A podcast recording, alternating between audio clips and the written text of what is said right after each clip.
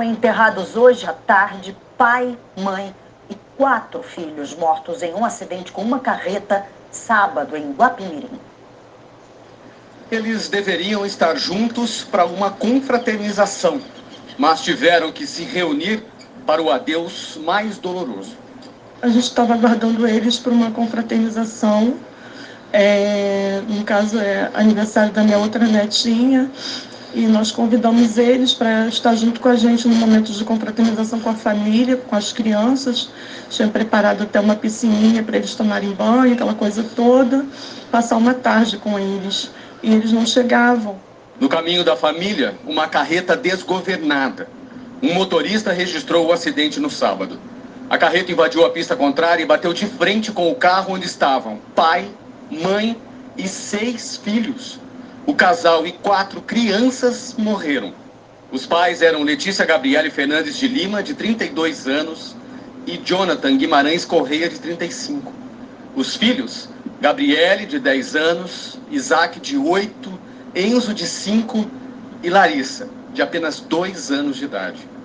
Os irmãos mais velhos foram os únicos sobreviventes. Guilherme, de 14 anos, e Christian, de 16, foram levados para o hospital.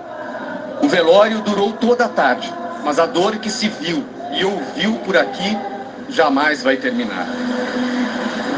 Como eram muitos, o enterro aos poucos. A família acompanhando um ritual que se repetiu seis vezes. A despedida inesperada a uma jovem família, cheia de vontade de viver. Para quem fica, o apego a tudo que ajude a suportar. E eu quero guardar as coisas boas. Eu não minha amo meus netinhos, meus netinhos. Esse amor continua que vai ajudar a levar a família. É, é. Sem Deus também, né? A família ainda tem que conviver com a dor da espera por notícias dos dois adolescentes que estão internados. E o estado deles é gravíssimo.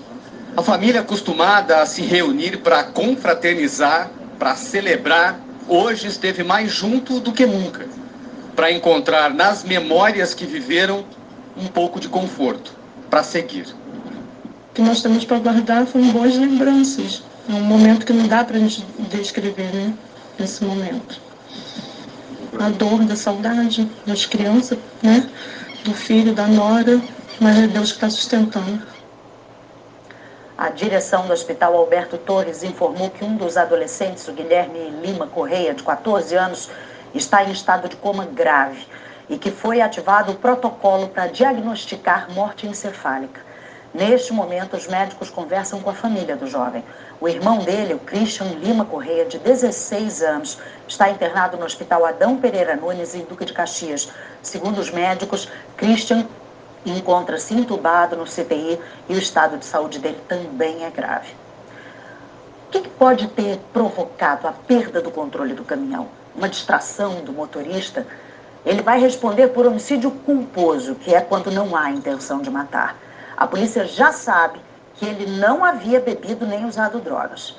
Aquela parte da rodovia foi recentemente privatizada. Anos atrás, o governo federal chegou a duplicar trechos da estrada. Só que as obras foram abandonadas. No local, a pista já está com asfalto rachando e nascendo vegetação. O que sobra de uma tragédia é sempre muito triste. No que deveria ser um acostamento na BR-493 estão as marcas do último momento de uma família. A viagem de Magé para Piratininga, em Niterói, foi interrompida pelo caminhão que invadiu a pista contrária e atingiu em cheio o carro onde estavam pai, mãe e seis filhos. A tragédia aconteceu na altura do Vale das Pedrinhas, em Guapimirim. O motorista da carreta prestou depoimento hoje à polícia. Ele, que não teve o nome divulgado, disse que perdeu o controle da direção quando tentou dar espaço na pista a outro caminhão que vinha no sentido contrário e que nesse momento uma das rodas caiu num desnível e ele perdeu o controle da carreta. De fato, existe um desnível de quase um palmo entre a pista e o acostamento precário. Veja agora o que mostra essa outra gravação. Nas imagens aparece um caminhão vindo no sentido contrário. A carreta sai levemente para a direita, toca o acostamento e invade a outra pista, atingindo o gol onde estava a família. O jipe branco escapou por pouco. Ela desviou, abriu pouquinho que vinha outra carreta em sentido contrário, a pista ali é bem estreita, e deu um desnível na pista. Foi recapeado o asfalto, mas na pista não foi recapeado o acostamento. Ele bate com a roda traseira no acostamento, nesse declive que existe ali, perdeu a direção, foi tentar contornar o segurar o veículo, mas não a sua pista e colheu esse gol de frente. Vai ser responsabilizado pelo artigo 302 Este engenheiro explica que o desnível entre a pista e o acostamento é necessário numa rodovia para que não se use o acostamento como uma faixa normal. Aparentemente, pelo filme que, que, que é mostrado, o motorista não estava, o caminhão não estava em alta velocidade. É, ele e aparentemente ele sai da pista um pouco, onde tem um certo desnível, e se ele por acaso tiver, tivesse distraído por algum motivo, e ele se assustasse com o fato de ter saído da pista, isso provocar, pode, poderia provocar nele um, um, um, movimento brusco de tentar voltar com o caminhão e aí perder o controle e passar para outra pista e atingir o, o carro no sentido contrário. Um pouco de desnível é necessário, porque senão as pessoas tendem a usar, os carros principalmente, tendem a usar o acostamento como pista. E aí pode provocar outros acidentes em função disso, de entrar em alta velocidade. O que poderia ter poupado a vida dessa família? O motorista do caminhão ter sido mais prudente? A investigação poderá responder. Uma rodovia já duplicada? Ironicamente, no mesmo ponto onde a tragédia aconteceu, essa duplicação já existe, alguns metros de pista apenas uma obra abandonada e tão antiga que já está até nascendo mato no meio do asfalto. O RJ já mostrou mais de uma vez como esse trecho da BR-493 é perigoso. Por incrível que pareça, ele faz parte do arco metropolitano.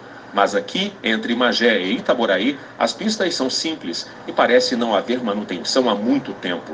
Há vários trechos onde não há acostamento e as ondulações deixam o trânsito pesado de caminhões e carros ainda mais arriscado. As obras de duplicação começaram em 2014, mas foram abandonadas em 2018. Em agosto do ano passado, a Agência Nacional de Transportes Terrestres licitou o trecho. A concessionária que assumiu a administração da estrada diz que a duplicação vai ser feita até 2026. Até lá, vidas estarão em risco. Tem que mudar isso aqui urgente porque vidas humanas estão sendo mortas aqui nessa rodovia. A própria família, que esperava Jonathan, Gabriele e as seis crianças para a festa, estava apreensiva desde o momento em que eles saíram de Magé para Niterói. A gente sabe que é uma estrada perigosa, que a gente já sabe que tem vários acidentes acontecendo ali naquele lugar. E hoje a gente está aqui chorando a perda dos nossos netos, do meu filho, da minha nora. Eu tinha medo de vir ali durante a noite. Quando eu ia visitá-la, eu saía de lá antes de anoitecer, por causa do perigo da estrada, que eu já vi muito acidente acontecer ali. Ali sempre teve acidente dessa maneira, porque não tem acostamento. A concessionária Eco Rio Minas diz que a duplicação desse trecho foi iniciada pelo DENIT e, desde que assumiu em setembro de 2022, está trabalhando na atualização e complementação dos projetos e na obtenção das licenças ambientais.